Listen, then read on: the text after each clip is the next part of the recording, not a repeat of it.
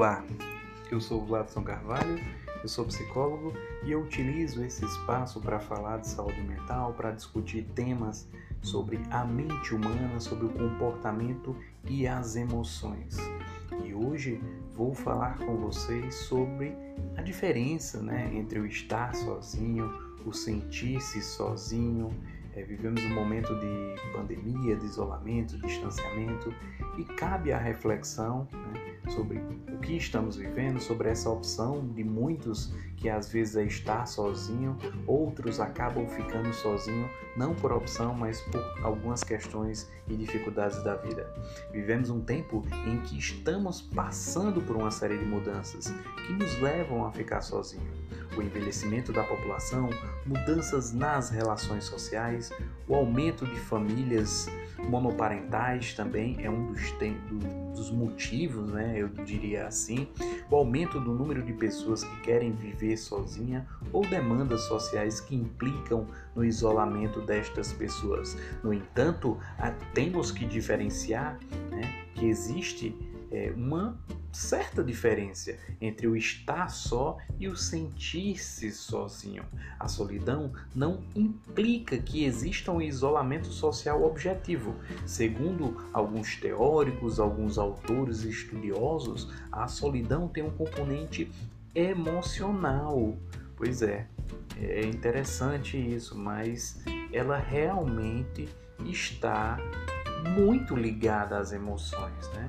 É uma experiência desagradável para alguns, além de, de também ter um componente cognitivo, por meio do qual né, a pessoa percebe uma diminuição das relações sociais, ou o fato de que elas talvez sejam inadequadas, digamos assim.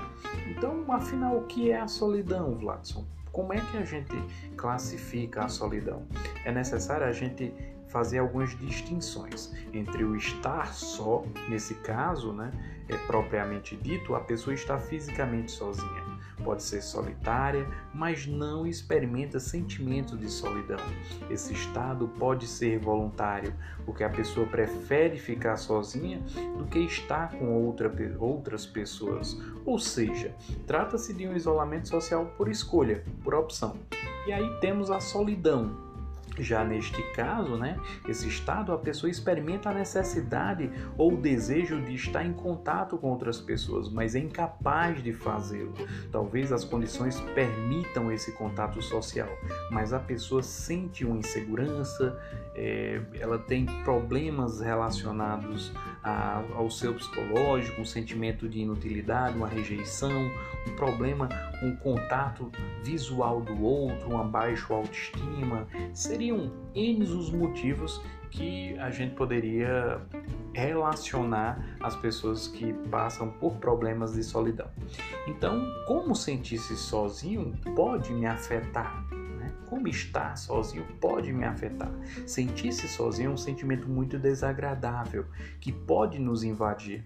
Apesar de estarmos cercados por pessoas que se preocupam é, conosco, né? quando a gente tem essa possibilidade, a gente tem pessoas ali se preocupando com a gente, se dedicando, isso pode representar um problema mais sério. Na verdade, eu diria a vocês que pode inclusive ser um distúrbio que não costuma receber atenção suficiente, né? Só mesmo através de uma consulta, uma avaliação adequada. Aqueles que sofrem geralmente não falam sobre isso, ou mesmo não admitem que esta é a origem do seu estado de humor. É difícil reconhecer e aceitar esse sentimento de solidão quando ele não é desejado, porque gera sentimentos em alguns de vergonha e principalmente de dificuldade em superá-lo. A principal complicação de se sentir sozinho é que quando você se sente assim, não procura ajuda especializada. A pessoa não trata essa ocorrência como algo patológico, mas como uma característica normal da vida. Simplesmente é dizer eu sou assim, eu vou morrer assim, eu prefiro viver sozinho. E isso talvez desencadeie um problema mais sério na vida deste indivíduo.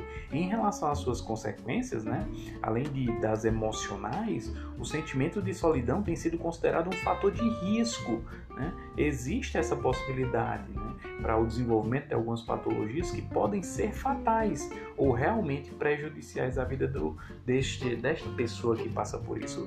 Entre elas, a solidão tem sido correlacionada à alteração de saúde física, especificamente doenças cardiovasculares, distúrbios alimentares e distúrbios também do sono. Em relação à saúde mental, a solidão ela está relacionada a um aumento de situações e casos de depressão na vida de pessoas que é, decidem viver assim, o abuso de substâncias como droga, álcool e até mesmo ela pode estar relacionada a situações de suicídio. Então vale aí a gente ficar atento a essa questão, ao estar, ao ficar sozinho. É bom a gente tentar entender um pouco mais. E este é o papel hoje do programa, é debater, é provocar essa reflexão. Estar só ou sentir-se sozinho, como é que isso pode ser resolvido, né? digamos assim. Esta, eh, no caso, estar só ou sentir-se sozinho né? Fica essa pergunta. Embora seja muito difícil assumir o sentimento de solidão e mais ainda remediá-lo, você pode tentar mudar a sua percepção sobre a solidão. É um passo, é um caminho. Em primeiro lugar, você precisa identificar a origem dessa sensação, considerar avaliar, considerar o que seria necessário para parar de se sentir dessa forma. Depois que os motivos forem devidamente identificados, você deve pensar no que pode ser feito para corrigir, melhorar suas habilidades sociais, encontrar novos grupos, fazer parte de atividades que até então você não fazia, se engajar realmente em novas possibilidades, novas vivências. Uma recomendação poderia ser investir o seu tempo em ajudar o outro, né? atitudes voluntárias, é, participar de algum grupo de apoio em abrigos, asilos, visitas em hospitais. Cientificamente já ficou comprovado que atitudes de voluntariado, de ser voluntários, atitudes voluntárias, elas provocam um efeito muito positivo no nosso cérebro, né? Ele dá um efeito de afago, de sensação de bem-estar, um sentimento de pertence, de valorização da vida. Uma outra opção é iniciar atividades que são feitas em grupos, assim que possível, né, quando termi terminarmos essa questão dessa pandemia que estamos vivendo, é uma maneira de aproveitar. Mas existe a possibilidade ainda de você se engajar hoje em grupos virtuais, grupos de mídias sociais, aí as redes sociais, que sejam afins, que, ou até mesmo grupos que não são tão é, voltados para a sua área, né, para o seu gosto. Seria uma forma de desafiar-se a experimentar do novo. Além disso, hoje temos a opção de procurar as possibilidades diante do mundo virtual, né? Então existem muitas plataformas que podem estar te ajudando. Em resumo, procure a opção que melhor se adapte às suas necessidades, aos seus gostos.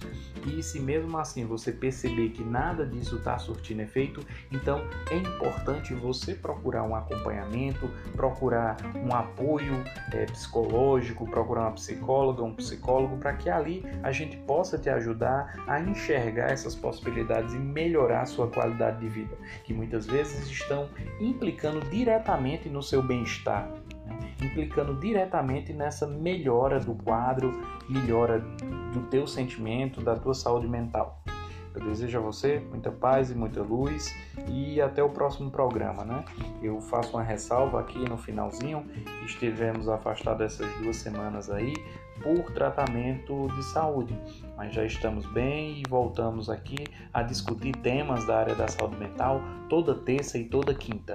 E aí você que está inserido nos grupos que recebe a, a, nossa mensagem, né?